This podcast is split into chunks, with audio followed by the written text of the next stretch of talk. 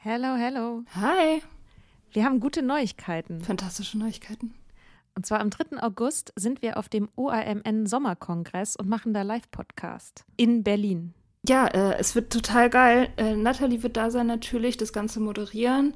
Äh, wir werden da sein, Mimi Fiedler wird da sein. Ähm, es gibt Vorträge, es gibt Musik. Das wird richtig spitze.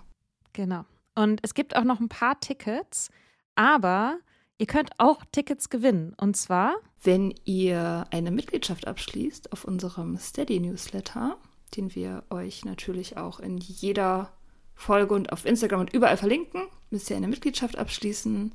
Das ist sowieso eine gute Idee. da schreiben wir nämlich einmal die Woche sehr, sehr schlaue Dinge. Ihr könnt mit Soda Club up to date bleiben und vor allem könnt ihr dieses Projekt mit am Leben halten. Genau, ihr finanziert damit auch Ingos Arbeit und unsere Arbeit und dafür kriegt ihr tolle Texte von uns und Bonusfolgen. Es sind jetzt auch schon ganz schön viele Inhalte da, weil wir machen das ja schon eine ganze Weile. Das heißt, wenn ihr jetzt eine sportbillige Mitgliedschaft abschließt, dann kriegt ihr ja die ganzen Inhalte quasi der letzten, weiß ich nicht, zwei Jahre oder so, jede Woche, also hunderte Sachen, alle gleichzeitig. Das ist total krass. Wenn ihr eine Mitgliedschaft abgeschlossen habt, könnt ihr uns eine E-Mail schreiben, schreiben, warum ihr gerne am Sommerkongress teilnehmen wollt. Und aus all denen losen wir dann die glücklichen GewinnerInnen. Yes. Mach Gut. das jetzt mal. Macht das Mach und das. alle Links findet ihr in den Show Notes. Many of us have those stubborn pounds that seem impossible to lose, no matter how good we eat or how hard we work out. My solution is PlushCare. PlushCare is a leading telehealth provider with doctors who are there for you day and night to partner with you in your weight loss journey. They can prescribe FDA-approved weight loss medications like Wagovi and Zepbound for those who qualify. Plus, they accept most insurance plans. To get started, visit plushcare.com slash weight loss. That's plushcare.com slash weight loss.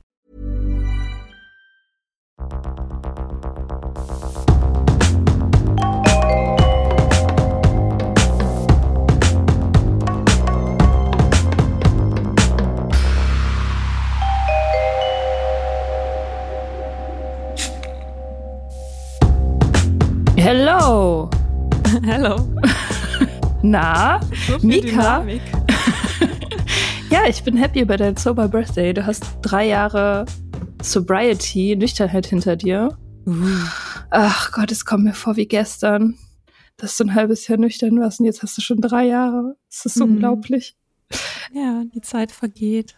Ja, und anlässlich dieses ähm, glücklichen Anlasses, sorry, ich bin ein bisschen müde, ähm, machen wir die Mika und die Nüchternheitsfolge jetzt, die wir auch schon für Yay. mich gemacht haben, als ich meinen fünften Geburtstag hatte, wo ich dich all die Dinge frage, die ich schon mal wissen wollte, über die Nüchternheit, über das Leben und das Universum und alles.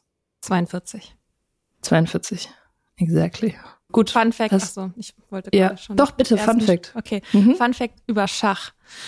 Der Thema 42. Also der, der erste Schachcomputer, der den Weltmeister im Schach geschlagen hat, hieß Deep Blue und wurde umbenannt, weil er von IBM gekauft wurde. Und das Originalprojekt von der Uni hieß Deep Thought.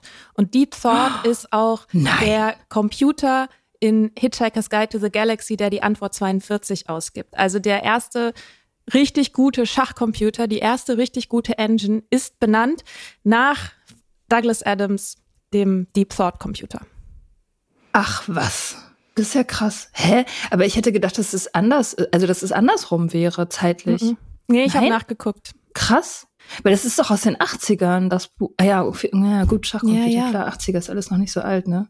Krass. Und die ersten Engines, die wirklich richtig gut waren, also waren dann auch erst so in den 90ern eigentlich. Crazy. Ja, per Anhalter ins Universum Durch heißt die, es auf durch die Deutsch, Galaxis. Ja. Ne? Durch die Galaxis, ja. Da gibt's auch übrigens ein mega geiles Hörspiel, das so lustig ist. Ich glaube, das ist das lustigste Hörspiel, was es gibt, weil Seyfried Bibelbrock so lustig gesprochen wird von so einem ganz lässigen Sprecher, keine Ahnung, den du sofort liebst einfach. Das war ja, im, Ja. als allererstes, meine ich, ein Hörspiel. Also es gab ein Hörspiel, Ja? es gab eine BBC-Serie und ein Buch. Und das ist alles, ich weiß jetzt nicht genau, was zuerst war, aber das war alles irgendwie so ein Kosmos. Naja, anyway, Anyway, okay. Nüchternheit. Du wirst, ja, du wirst noch mehr Gelegenheit dazu kriegen, über Schach zu reden yes. irgendwann. Also wir machen das irgendwie, also wir, wir, müssen das irgendwie kanalisieren bei dir, sonst passiert noch was Schlimmes. sonst explodiere ich. Also vielleicht kurz zur Erklärung. Ich habe so vor einem Monat angefangen, ähm, Schach zu spielen und bin total im Hyperfokus und will eigentlich die ganze Zeit nur über Schach reden. Aber heute reden wir über Nüchternheit. Ähm, genau, wir reden über Nüchternheit. Ich, ich fange einfach an, dir Fragen fang zu stellen, an. okay? Cool. Ja. Okay, drei Jahre nüchtern. Hm. Was hat dich an der Nüchternheit am meisten überrascht? Ich glaube, wie einfach es ist. Also, hm. ja, wie mühelos. Ich dachte ja immer, das ist dann irgendwie so der, der beständige Kampf und das Leben wird dann total anstrengend und total langweilig und ich muss ständig irgendwie das mit mir verhandeln, das Trinken und das habe ich einfach nicht und das war sehr schnell eigentlich auch weg. Also, dass ich wirklich der Meinung war, ja, das ist jetzt gut so. Ja, also wie einfach es letztendlich war. Mhm. Ja, das war bei mir auch so. Das ganze Schwierige, das findet vor dem Nüchternwerden statt. Ja. Ne? Das weiß man irgendwie nicht, man checkt das nicht. Aber das ist ja. auch geil. Das ist so mega geil. Das ist eigentlich, das, das Schlimmste hat man schon hinter sich, wenn man, wenn man aufhört. Das ist mhm. crazy. Ja, und man denkt ja so, dass dieser ganze Kampf davor, also dieses soll ich trinken, soll ich nicht trinken und äh, und es sollte irgendwie weniger und so, man denkt ja, das ist dann quasi einfach das Leben. Also, dass mhm. man das, diese Spannung, die man hat, wenn man versucht, den Alkohol irgendwie unter Kontrolle zu bekommen oder das eigene Trinken unter Kontrolle zu bekommen, dass diese Spannung einfach nicht weggeht. Und das hat mich, glaube ich, echt am meisten überrascht. Ja. Dass sie weggeht. Okay. Was war das Beste, wofür du Geld ausgegeben hast? Ich würde sagen, meine Arbeitslosigkeit. Geile Antwort. Also Zeit. Zeit. Ähm, ja. ja. ich habe ja, als ich aufgehört habe zu trinken, habe ich ja auch schon tausendmal erzählt, ähm, habe ich meinen, habe ich kurze Zeit später meinen Job gekündigt und bin in die Arbeitslosigkeit gegangen und habe zwar Arbeitslosengeld bekommen, aber das ist halt auch einfach nicht so super viel und ich habe viel von meinem Ersparten aufgebraucht und das war richtig gut. Also ich habe mir quasi einfach Zeit und Freiheit im Grunde damit gekauft und habe no regrets. Mm, es ist ja auch irgendwie das Einzige, was wirklich unbezahlbar ist, eigentlich eine Zeit. Zeit. Und ich habe mir ein Harry Potter Trivial Pursuit gekauft. Das war auch eine gute Entscheidung. Boah. Okay, wir können, wir können diverse Einschlaffolgen machen, glaube ich. Das ja, ich habe sehr, viel langweilige Sachen zu erzählen. ich hab, gestern hat mir, hat mir eine Freundin äh, ein bisschen was aus ihrer Doktorarbeit vorgelesen. Oh. Ähm, da geht's um, um so äh, Lieferketten, klimaneutrale Lieferketten und Menschenrechte und sowas ähm, auf Englisch. Und ich habe sie, ich habe ihr gesagt, sie, wir können sie auch mal einladen für so mhm. eine Einschlaffolge. Ja, super. Genau. Ähm, hm, sag mir, was war der schönste Tag in der Nüchternheit? Boah, ey, also ich, ich tue mich schwer mit diesem der Schönste, das Beste und so. Nur weil du nicht geheiratet hast. ja, genau. ja, ich glaube schon, dass so der rückblickend einer dieser Tage, bevor ich wirklich aufgehört habe, schon sehr schön waren. Also im Urlaub zu sein und irgendwie Raum für mich zu haben und so ein bisschen Hoffnung zu schöpfen. Das war schon irgendwie alles sehr schön. Ich glaube, die schönsten Tage sind so die, die einfach so unaufgeregt sind. Man wacht morgens auf mit Zeit, vielleicht neben einem Menschen, den man mag. Und man lebt so in den Tag rein und trinkt Kaffee, geht vielleicht in einen Café, spielt ein Spiel, unterhält sich, hat einfach irgendwie gute Gespräche und man hat irgendwie einfach Zeit und bewegt sich vielleicht noch ein bisschen, schreibt zwischendrin was. Ich mag das total gerne, mit Leuten einfach zusammen ins Café zu gehen und beide machen irgendwas. Mhm. Und man trinkt dann einfach da irgendwie Kaffee und isst Kuchen und so. Das finde ich sind eigentlich so die, die besten Tage. Ja, finde ich auch. Das ist witzig, dass du das sagst. Ich habe in meiner Nüchternheit das, so relativ das erste, was ich gemacht habe, war so Schreibgruppen zu besuchen. Das hatte ich vorher nie gemacht. Und das habe ich dann, dann habe ich irgendwann ein Meetup aufgemacht so und habe gesehen, es gibt total viele Schreibgruppen, so Leute, die sich im Café treffen zum Schreiben. Mhm. Und das habe ich dann angefangen. Das war so meine erste nüchterne Aktivität, so ein bisschen. Jetzt mache ich das ja mit Katrin. Einmal die Woche, versuchen wir zumindest. Mhm. Einmal die Woche zu machen, das ist wirklich gut. Oh, und ja. in der Nüchternheit, das war letztes Jahr im Sommer, da bin ich zum, bin ich wandern gegangen im Harz und bin zum ersten Mal mehr als 20 Kilometer gegangen und war alleine und hatte gute Wanderschuhe und war einfach total zufrieden mit mir selbst. So, das war auch kurz nach meiner Trennung und ich weiß noch, ich saß dann irgendwie an so einem See und habe dann auch ein bisschen geweint. Es war so eine reine Trauer, die da irgendwie so hochkam über sowas, was jetzt vorbei ist. Es war aber insgesamt irgendwie einfach ja total schön. War dann irgendwie keine Ahnung irgendwo, habe dann noch eine Pommes gegessen in irgendeiner Hütte und bin so richtig körperlich erschöpft, aber so ganz genährt irgendwie abends ins Bett gefallen. Das war schön. Ja. Wer inspiriert dich? Ah, es ist so schwierig mit auch mit konkreten Personen. Ne? Ich würde sagen grundsätzlich immer Leute, die irgendwie ein Problem haben und das angehen, die arbeiten, um weiterzukommen, die versuchen neue Wege zu finden für sich selber, Menschen, die ehrlich sind, die was, die, die was teilen, auch damit andere Menschen davon profitieren können. Also so von jetzt so berühmte Personen oder so. Ich höre zum Beispiel ganz gerne den Podcast von Glennon Doyle. Also We Can Do Hard Things heißt der Podcast. Und Glennon Doyle hat ja auch dieses Buch geschrieben, Untamed.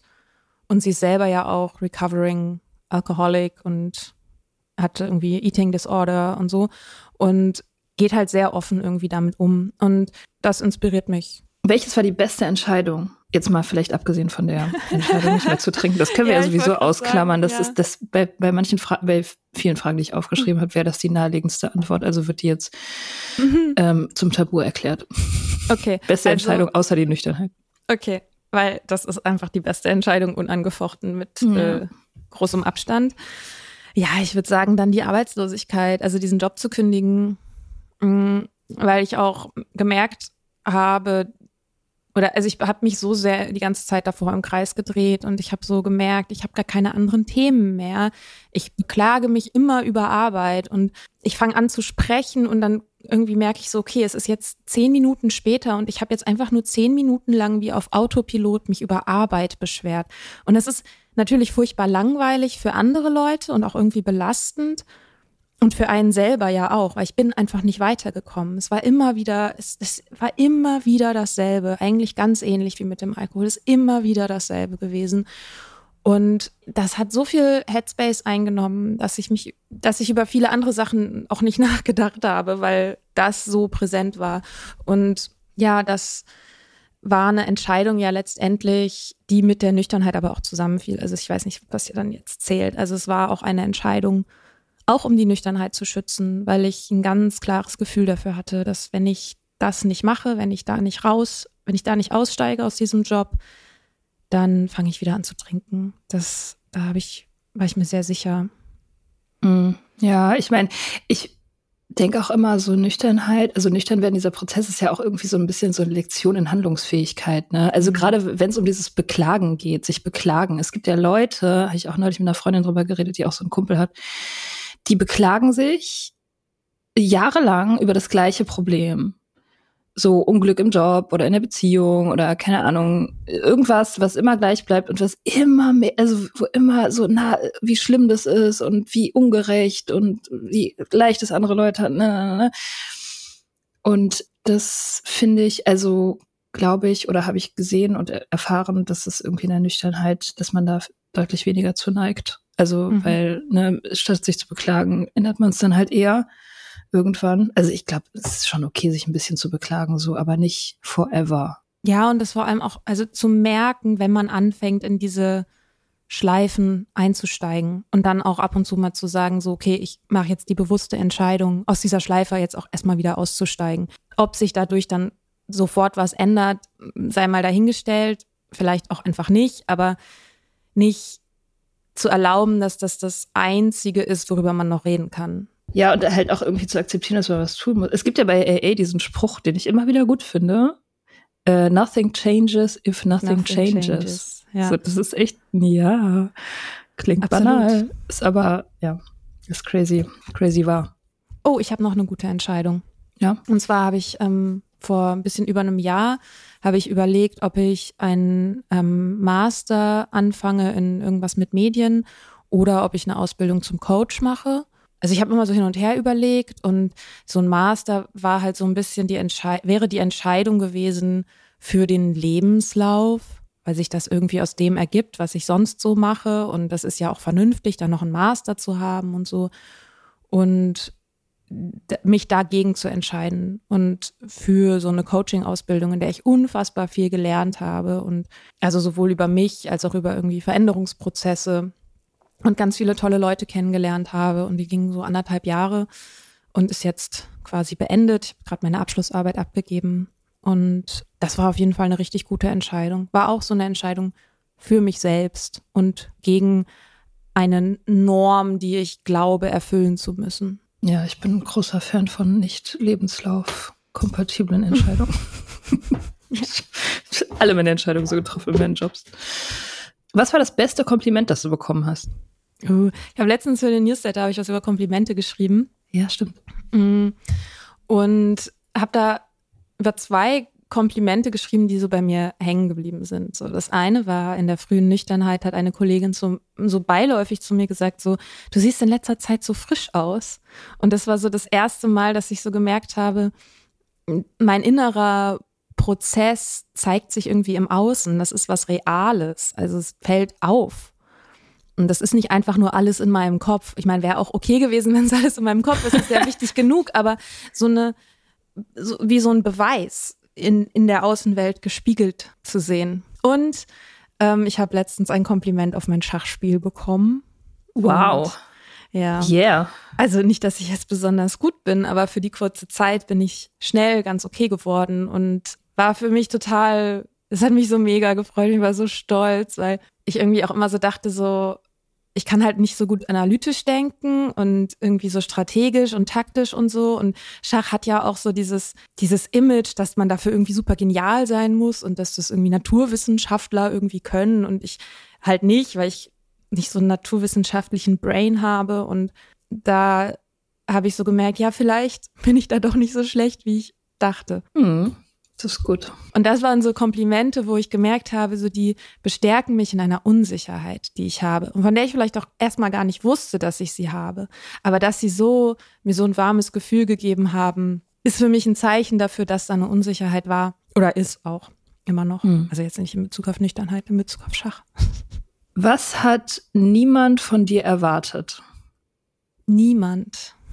Niemand. Alle waren so.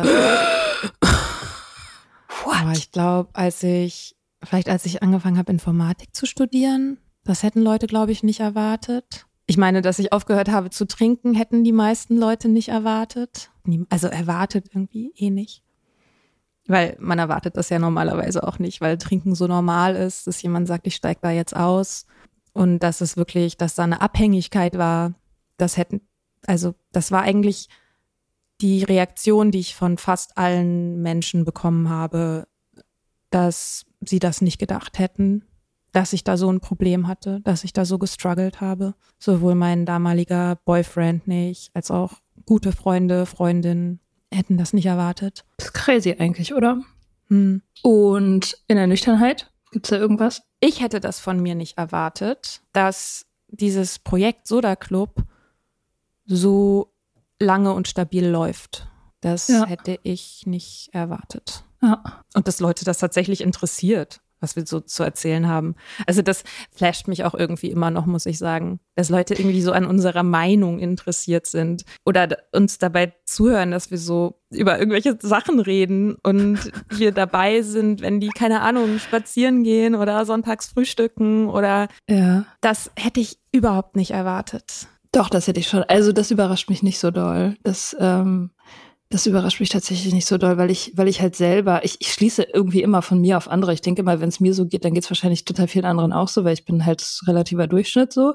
Und ich habe schon, also ich habe, ich habe den Bedarf ja selber gehabt so ich, hab, ich war ja selber total hungrig nach Content in dieser Art und so. Ja. Und ich dachte, ich, ich kann nicht, es kann nicht sein, dass ich alleine bin damit. Das stimmt. Aber ich glaube, es überrascht mich trotzdem, dass wir das sind. Auch. Also natürlich ja. noch andere Leute auch, aber dass das für wen anders zu sein, also eine Stimme, die bestärkend wirkt und die irgendwie ein, was beiträgt zum Leben von anderen. Da würde ich jetzt nicht sagen, dass ich das erwartet habe. Ja, ich das bin, stimmt. Ich, ich würde vielleicht, wenn man mich so gefragt hätte, ist das möglich, hätte ich gesagt, keine Ahnung, ja, vielleicht. Aber das war nicht eine aktive Erwartung. Nee, wir hatten, ich meine, wir hatten ja auch überhaupt keine Erwartung. Wir wollten es halt einfach machen, ne? Wir hatten halt Ja. einfach Bock darauf, das zu machen und haben eigentlich überhaupt nicht irgendwas erwartet letztendlich, ne? Mhm. Das ist eigentlich, ja, ist wahrscheinlich immer irgendwie die beste Ausgangsposition. Ich wurde ja mal auf der Straße erkannt. Das ist so geil. Habe ich das mal erzählt? Das Erzähl es war- nochmal. Das war der Moment, wo ich dachte, Alter, es geht los. Und ich war unglaublich froh, dass ich zu dem Zeitpunkt nicht alleine war. Mein Freund Ed war dabei. Wir waren in Kreuzberg im Park und haben uns unterhalten. Und da war so eine extrem stylische, muss man wirklich sagen, unsere Hörerinnen sind sehr stylisch. Die sind alle so schön und so es sind schlau. Alles mega krasse, krasse Leute. Und da war so eine stylische Joggerin, die ist ohne Scheiß gejoggt mit Lippenstift. Und seitdem ich das gesehen habe, mache ich das auch immer. und die guckt schon so, und dann ist sie zwei Runden gelaufen. Die hat mich beim ersten Mal schon angeguckt. Und ich dachte, sie guckte mich so an. Und dann ist sie noch eine zweite Runde und dann kam sie halt rüber und meinte so, ähm, bist du von Soda Club? Und Ed so neben mir starrt mich so an. So. wow, okay. Ähm, does this happen often? Ich meinte so, ja, this happens all the time. All the time. Ja, das Ja. wird wahrscheinlich nie wieder passieren. Aber äh, war super, war, war ein richtig geiler Tag. Danke an diese Hörerin. Ähm, you made my day. Ja, ich bin auch ein bisschen ausgeflippt, als du mir das erzählt hast. Ja. Ist richtig gut. Äh, anyway, äh, zu, zurück zum, zum Thema. du nämlich. Mm, Ich. Was war dein größter Fehler, den du gemacht hast? In der Nüchternheit. Mhm. Ich muss kurz überlegen, ob ich noch irgendeinen Fehler gemacht habe, während ich in der Nüchternheit war. Ja, es ist schwierig, Fehler zu machen in der Nüchternheit. Ja, Das ich habe so ein paar Rechnungen nicht so schnell genug bezahlt. Ja. Nichts, was du anders machen würdest? Jetzt? Mit, mit deinem Wissen von heute? Oh, ich hätte äh, ähm, mit dem Rauchen wieder anzufangen. Ach so, ja, gut. Hm. Das Ja. war richtig dumm. Ja, das ist immer dumm. Ja. Obwohl ich bin ja mittlerweile, ich, ich habe ja Frieden mit meinem Rauchen geschlossen. Ja, das ist total schön, aber du rauchst auch nicht so viel. Ich habe halt, ich kenne halt kein Halten. Ja. Naja, Äh, gut. Ja, genau. Okay. Also das wäre, ich glaube, da, das ist mein größter Fehler, nach einem Jahr Nüchternheit und einem Jahr nicht rauchen, ähm, zu glauben, dass ich ab und zu mal rauchen kann. Und aber ich meine immerhin, was es mich lehrt, ist, ähm, dass ich diese Erfahrung mit dem Drink garantiert nicht machen will, weil ich ja sehe, wie es mit dem Rauchen läuft. Ja, das ist gut. Warum konntest du nachts nicht schlafen? Ich kann immer schlafen. Das ist so geil. Du kannst wirklich immer schlafen. Du kannst auch mega lange schlafen, ne? Hm. Okay. Also dich hat nichts um deinen Schlaf gebracht. Also vielleicht mal so momentan, also aber nicht, dass ich mich jetzt erinnern würde. Okay. Warst du irgendwann mal richtig aufgeregt, richtig nervös? Ja, ja. Ich habe ähm, vor ein paar Monaten eine Veranstaltung moderiert, eine Live-Veranstaltung über Cannabis-Legalisierung. Ähm, was ganz witzig ist. Und das war irgendwie so eine spontane Aktion. Ich bin da irgendwie eingesprungen und das war so eine Diskussionsveranstaltung mit sechs Leuten auf dem Panel für Jugendliche und danach gab es noch einen Film und da ging es halt so um, was spricht dafür, was spricht dagegen und so. Und da zu moderieren und zwar irgendwie auf der Bühne zu sein und das live zu machen, so mit einem Mikrofon und so, das war schon sehr aufregend und da hatte ich, da war ich sehr, sehr aufgeregt und ich habe überlegt, ob ich das mache oder nicht. Und ich habe richtig gemerkt, der einzige Grund, dass ich das ab, also dass ich da absagen würde oder das nicht machen würde, ist halt einfach nur Angst. Ganz banale Angst. Und da dachte ich so, ja, nee, das ist kein guter Grund. Das, das zählt nicht. Also wenn ich jetzt andere Gründe hätte oder das vielleicht wirklich eigentlich nicht machen will oder so, voll in Ordnung. Aber einfach nur Angst ist kein guter Grund. Und doch, da war ich schon sehr aufgeregt. Also so auch am, am Tag davor und also es war halt eine Abendveranstaltung und mich sehr intensiv vorbereitet und so lief alles gut, habe gutes Feedback bekommen und so. Wussten die Leute zu schätzen. Das war cool.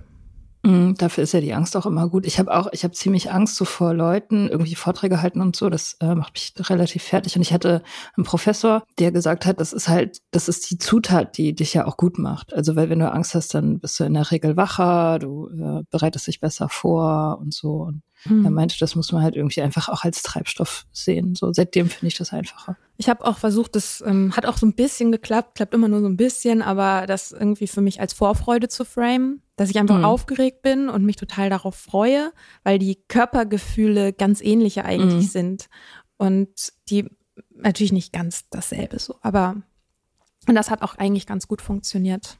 Ja, cool. Welcher Ort war der schönste, den du gesehen hast? In der Nüchternheit. Mhm. Meine innere Landschaft. ähm, Featured Laura Maria Seiler. Ja, genau. mein Mindset. Auch du kannst es schaffen, deine Muster zu brechen, wenn du nur positiv denkst. Das ähm, Buch kam einfach aus mir herausgeflossen.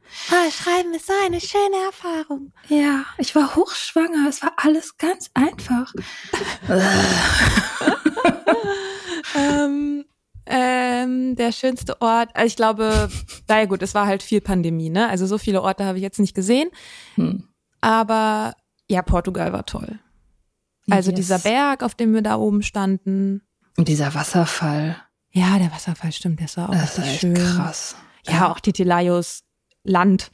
Ja. Ähm, also da ihr, was sie da gerade aufbaut, super schön. Und das, ja. da habe ich auch so gemerkt, ja, in der Pandemie, du kreist ja immer nur so über die, um dieselben Orte. Also, ne, wenn jetzt irgendwie, wenn du dir deinen Bewegungsradius anguckst, dann läuf, läufst du irgendwie immer dieselben vier Routen und siehst halt, so das Gehirn fängt halt irgendwann, glaube ich, auch an, so, ja, das ist jetzt halt alles hier, nimmt auch gar nicht mehr wirklich wahr. Also deine, deine Wahrnehmung ist nicht mehr aktiv und ich habe richtig gemerkt, dass wir da im Auto saßen vom Flughafen zu unserer Unterkunft, dass ich so gemerkt habe, wie so in meinem Gehirn irgendwie was passiert. Also ich hatte so richtig, ich hatte so ein Bild davon, wie irgendwie plötzlich Synapsen anfangen zu feuern, die so ganz lange brach lagen und so. Und das war super schön, einfach zu merken, dass da einfach dadurch, dass man was, dass ich was Neues sehe, Sachen in Gang kommen und mhm. sich irgendwie auch mein Zustand verändert und einfach Bäume zu sehen, die man sonst nicht sieht und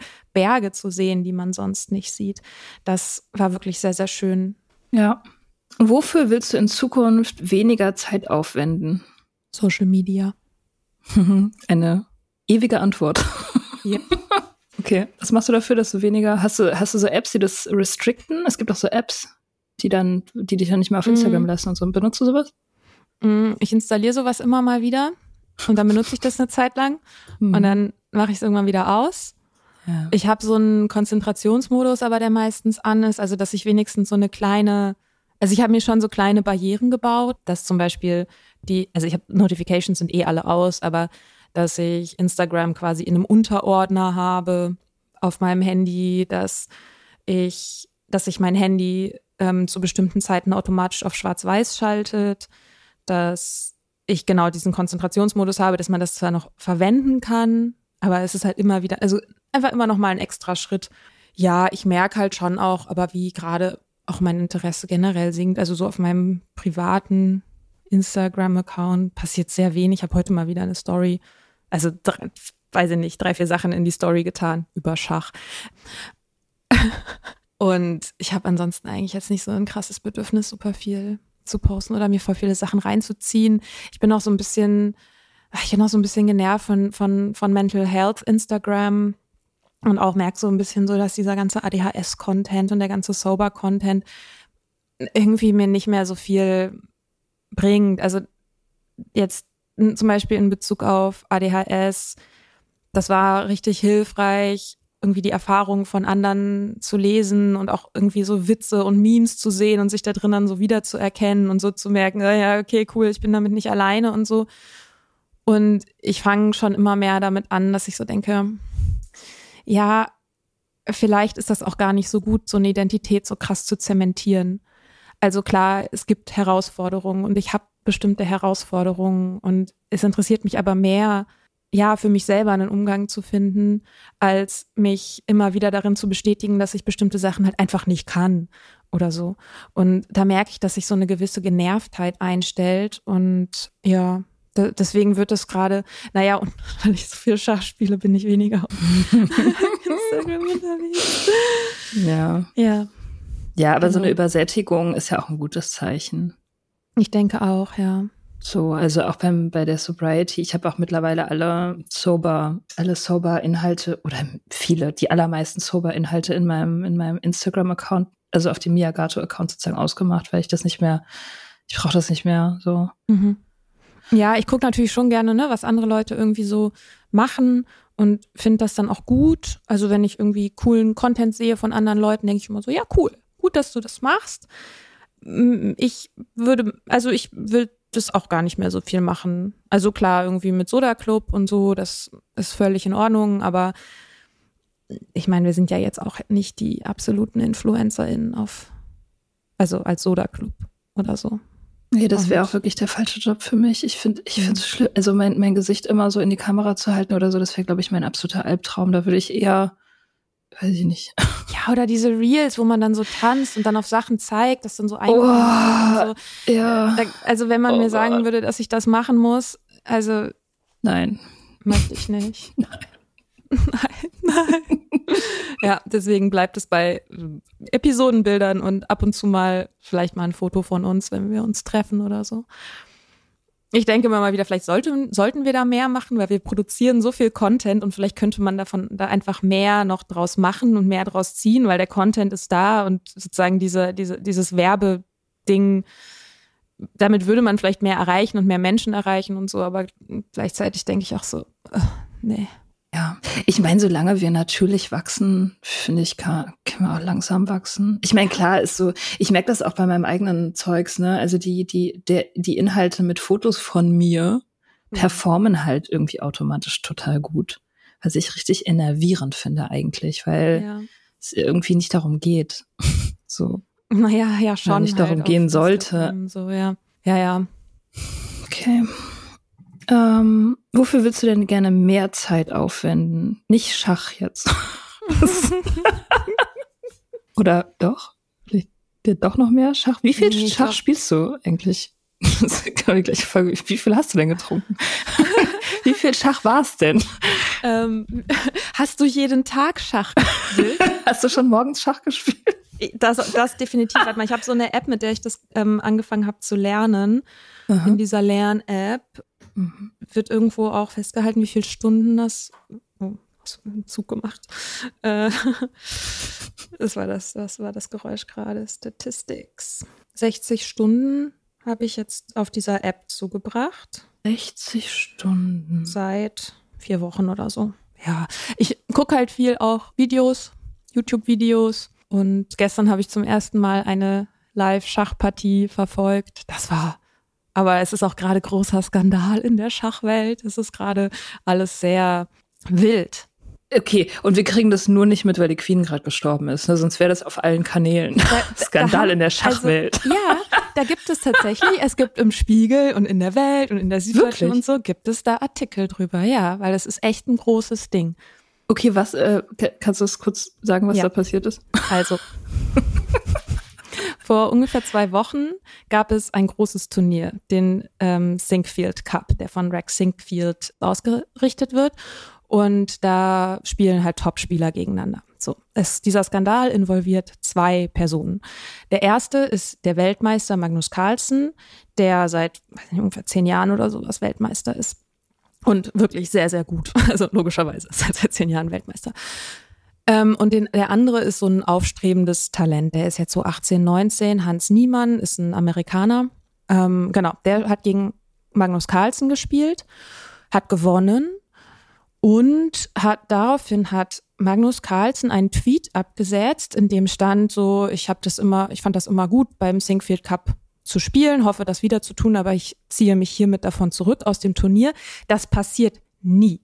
In einem laufenden Turnier einfach so auszusteigen. Dazu hat er ein Video gepostet von so einem Fußballmanager, so ein ganz bekannter Clip, der sagt so, if I say anything, I am in trouble. Also im Grunde hat, genau, Carlsen ist ausgestiegen aus dem Turnier, hat gesagt, ich kann nichts dazu sagen, weil sonst bin ich in trouble. Und hat damit im Grunde impliziert, dass Hans Niemann gecheatet hat. Und hat, Magnus Carlsen hat seitdem nichts dazu gesagt. Und Hans Niemann hat, es kamen gewisse Vorwürfe auch auf und er hat auch ein paar davon zugegeben, dass er online in, er sagt, in konsequenzlosen Spielen gecheatet hat. Also cheaten ist halt im Grunde, ne, du benutzt halt eine Engine. Und das ist natürlich online super einfach. Und am Brett selbst ist es halt schwierig. Du hast natürlich schon so Anti-Cheating-Measures, also gehst durch Metalldetektor und so weiter und so fort. Es gab natürlich schon Fälle, wo Leute irgendwie so ein Handy auf dem Klo deponiert haben oder irgendwie durch irgendwelche Devices, die vibrieren oder so. Jemand guckt quasi, wenn es live übertragen wird, jemand guckt zu und sendet dann irgendwie Signale, welcher Zug jetzt am besten ist und so. Man kann, wenn man die Leute nicht wirklich auf frischer Tat ertappt, ist es sehr schwierig, das nachzuweisen. Das Einzige, was du halt machen kannst, ist zu gucken, entspricht das ungefähr deren Spielniveau normalerweise? Oder ist irgendwo ein Zug dabei, der so ein ganz klassischer Engine-Zug ist? Also Computer spielen anders als Menschen. Und finden natürlich dadurch, dass sie halt all die verschiedenen Möglichkeiten und sehr, sehr tief quasi in die verschiedenen Möglichkeiten reingehen können, finden halt andere Züge. Und es gibt so Züge, die so klassische Engine-Züge sind. Naja, und gest, also niemand hat was dazu gesagt, die ganze Schachwelt explodiert, weil, okay, hat Hans Niemann gecheatet oder nicht? Alle versuchen seine Spiele zu analysieren und so weiter und so fort. Gestern haben, sind beide wieder gegeneinander angetreten in einem Turnier, das von der Plattform organisiert wird, die Magnus Carlsen gehört. Magnus Carlsen und Hans Niemann spielen online. Niemann spielt D4, also den Damenbauern raus. Carlsen setzt seinen Springer vor. Niemann macht einen zweiten Zug und Carlsen gibt auf. Also bricht das Spiel ab und resigned. Auch das. Also nach du musst quasi im Schach, damit du aufgeben kannst, musst du einen Zug gemacht haben. Du kannst nicht vor deinem ersten Zug aufgeben, weil deine Uhr sonst nicht läuft. Und das heißt, im Grunde hat Carlsen gesagt, er spielt nicht gegen niemanden und nimmt lieber diesen Punktverlust in Kauf, was natürlich auch total unfair ist den anderen Spielern gegenüber, die sich natürlich, also Carlsen hat davor ein Remis gespielt gegen einen anderen, der sich total gefreut hat, dass er gegen den Weltmeister ein Remis spielt, also unentschieden spielt. Und die beiden werden wahrscheinlich wieder gegeneinander antreten müssen. Und Carlsen sagt aber nichts dazu. Niemand weiß, ob es irgendwelche Belege dafür gibt, für diese Vorwürfe. Und wenn es keine gibt, dann ist unter Umständen quasi diese Karriere von diesem aufstrebenden Niemann, also das ist halt eine krasse Rufschädigung, ne? Also diesen Vorwurf wird er halt nie loswerden. Und Carlsen ja. ist natürlich super mächtig. Der ist natürlich auch Millionen schwer, dieser Typ, ne? Also und ist seit ja, zehn Jahren Weltmeister und mm. genießt natürlich eine hohe Credibility auch. Und keiner versteht so richtig, warum der nicht einfach mal was sagt. So, das ist die Geschichte. Und das habe ich auf jeden Fall gestern geguckt, weil ich wusste, dass die beiden gegeneinander antreten würden. Und das war total wild. Also diese das ist wirklich, also es klingt wirklich wie Hollywood-Material. Also ich habe davon jetzt das erste Mal was gehört, aber krass, ja. ja. Schach war ja, noch ja. nie so sehr Wrestling wie gerade. Es ja, ist wirklich wie Wrestling. Wrestling. Ja, ja. Gut. Ich meine, aber es geht ja tatsächlich dann offensichtlich nicht um Schach, sondern es geht ja darum, was macht man mit Macht. Und es geht um diese Geschichte letztendlich ja irgendwie altes Muster David gegen Goliath so ein bisschen. Also der Typ mit ganz viel Macht gegen den neuen jungen ja, oder Spieler. auch die Integrität des Sports, ne? Ja. Ne, das ist natürlich, das sind zwei, sind auch zwei Geschichten, die da gegeneinander antreten. Ne? Hans Niemann sagt, ich bin hier ein aufstrebendes Talent. Und der erzählt natürlich David gegen Goliath. So. Oder die, diese Erzählung hilft ihm natürlich. Aber Magnus Carlsen, ja gut, was macht der? Der setzt das gerade irgendwie aus und er gerät auch immer mehr in die Kritik. Also er verliert auch gerade sehr viel von seiner Credibility dadurch, dass er sich nicht dazu äußert. Mhm. Vielleicht, wenn diese Folge rauskommt, hat er sich geäußert. Das weiß ich jetzt natürlich nicht. Ja, ich meine, das kann er auch, das kann er wahrscheinlich dann auch nicht ewig durchziehen. Er muss es ja, also wenn du der Einzige bist und dich nicht erklärst und so, dann, dann ist es ja irgendwie, also das hat ja irgendwann mal ein Ende. Ja. Die, der Credit, der einem da gegeben wird, wenn man sowas macht. Gerade wenn man so etabliert ist. Ja. Hm. Okay. Und auch so sein, ja, sein Inner Circle scheint nicht wirklich zu wissen, was da los ist.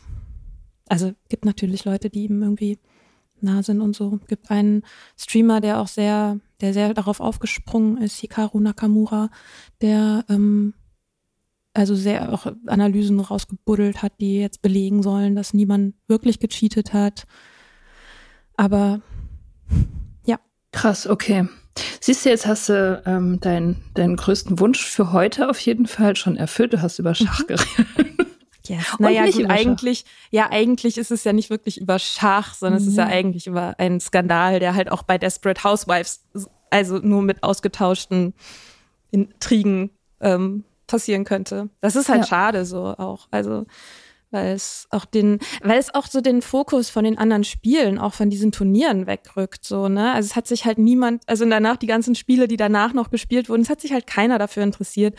Und auch beim Sinkfield Cup, quasi nachdem Magnus Carlsen ausgestiegen ist, so, die ganzen Spiele waren sehr unmotiviert, letztendlich auch von den Spielern und Spielerinnen, Spielern, glaube ich. Weiß nicht, ob eine Frau dabei war. Ja. Mhm. Naja, okay. so, genau. Danke, wir werden das, das weiter verfolgen.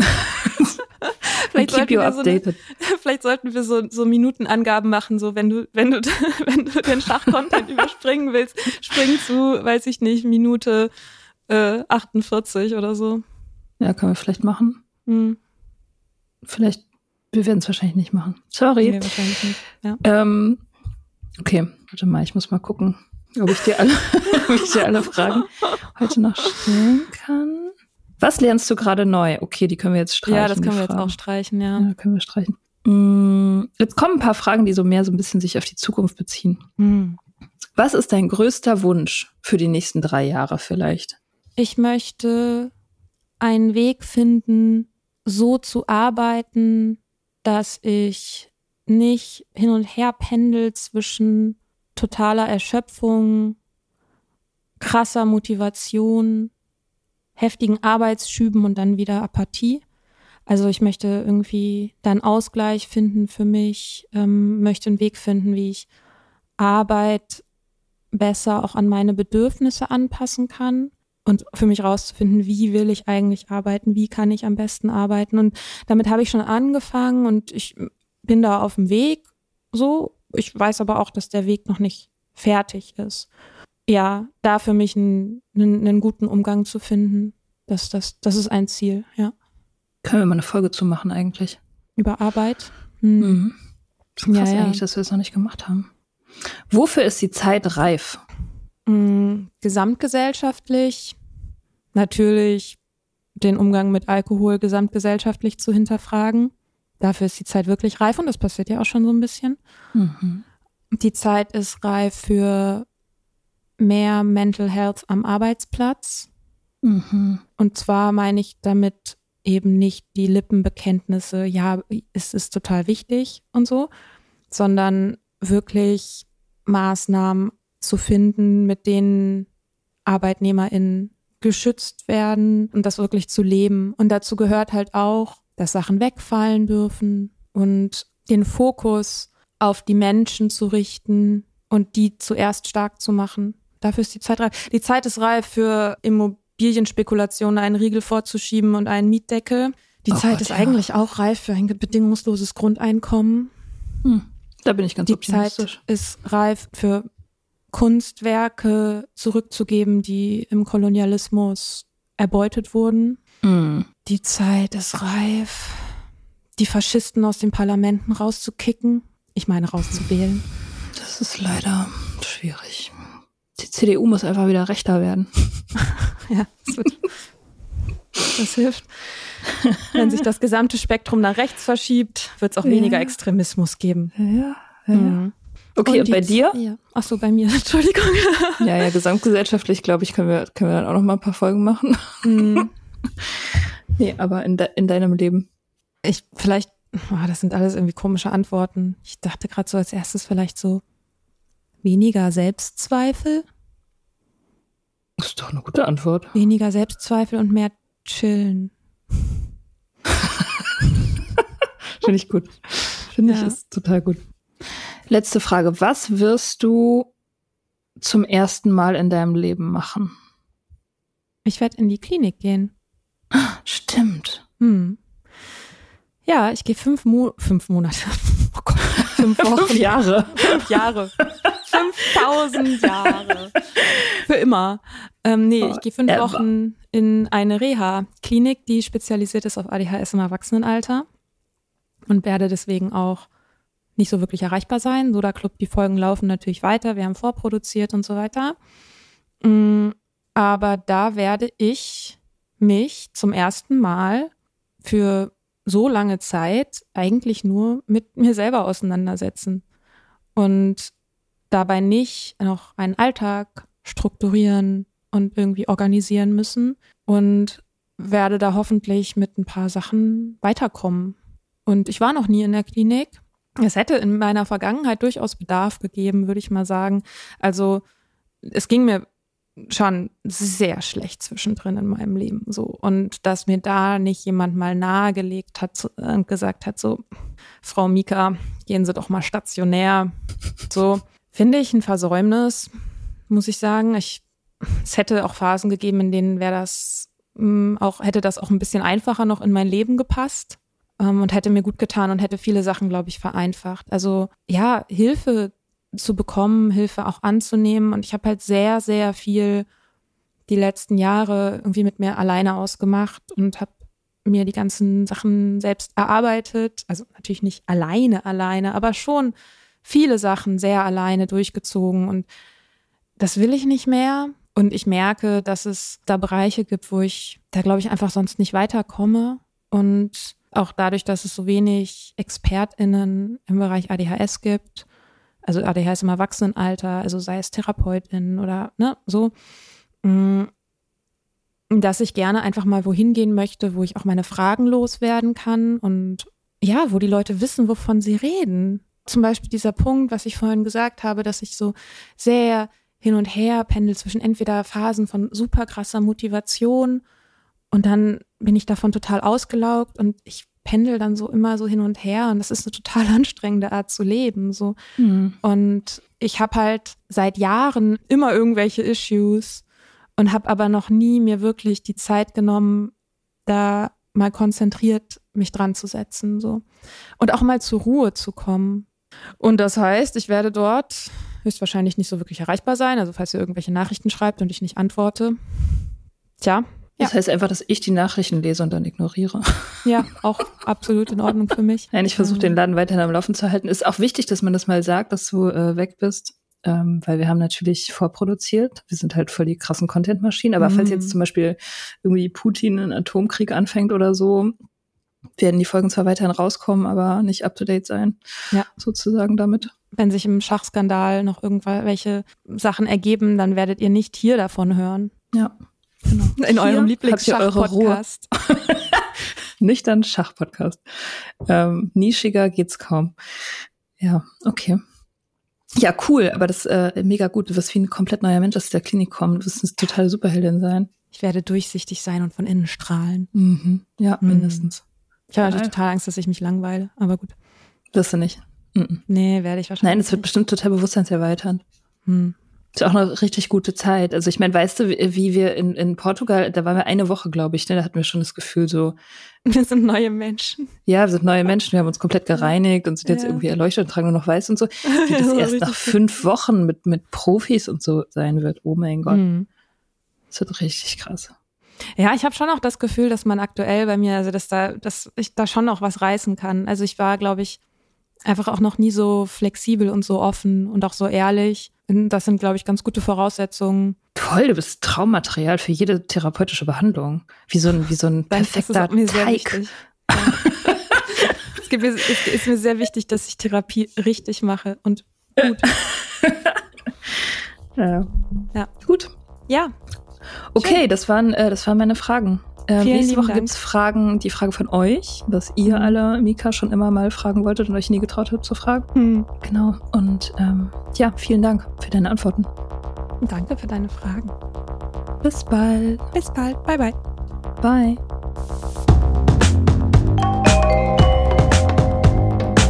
Wir hoffen, dir hat diese Folge gefallen. Wenn du mit Soda Club up to date bleiben willst, dann kannst du das auf sodaclub.com. Dort findest du nicht nur alle Podcast-Folgen, sondern auch das Soda Mag, Magazin für Unabhängigkeit. Wenn du Steady-Mitglied wirst, kannst du unsere Arbeit unterstützen und bekommst noch dazu unseren Newsletter voller geiler Bonusinhalte. Schreib uns für Feedback, Fragen und Themenvorschläge. Wir lesen alles. Und wenn du ein Sternchen bei Apple Podcasts und Herzchen bei Instagram gibst, dann lieben wir dich für immer. Bis bald auf sodaclub.com.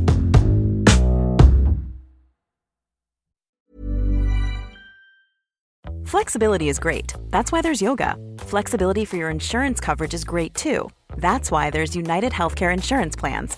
Underwritten by Golden Rule Insurance Company, United Healthcare Insurance Plans offer flexible, budget friendly coverage for medical, vision, dental, and more.